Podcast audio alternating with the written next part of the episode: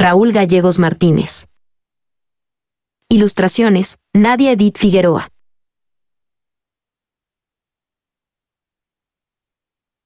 Revisión ortográfica, Lourdes Damaris García Rodríguez. Derechos reservados 3 Grapas Guadalajara, Jalisco, México 2015. Educar a un niño es caro. No educarlo es más caro. Cuentos de agua. Una camioneta.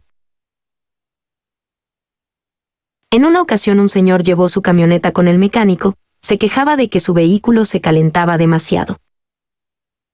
El señor mecánico llenó un balde con agua y le dijo, es lógico que se caliente si no le pone agua al radiador.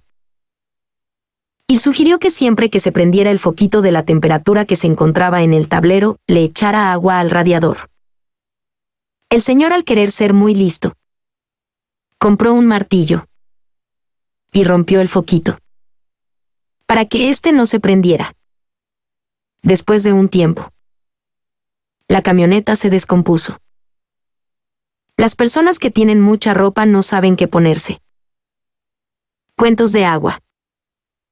Recicla. Una señora caminaba todos los días. Al estanque más cercano de su casa. A traer agua para sus necesidades. Un día se despostilló. El balde acostumbrado. Lagrimeaba en sus paredes. En apenas algunas gotitas de agua. La señora se enfadó por lo acontecido y en un ataque de histeria se deshizo del balde, tirándolo literalmente a un barranco y ahí en ese lugar el balde se acabó de romper. Entonces, la señora fue al pueblo más cercano a comprar otro balde, ahora reforzado de sus bordes principales. Comenzó a utilizarlo de inmediato y en medio del camino el balde nuevo se desfundó. Regresó sin balde y sin agua. No tires tu balde viejo, hasta que te cerciores de que el nuevo esté en buen estado. Recicla. Nacer es llenar un hueco que su madre nunca sabía que existía en su corazón.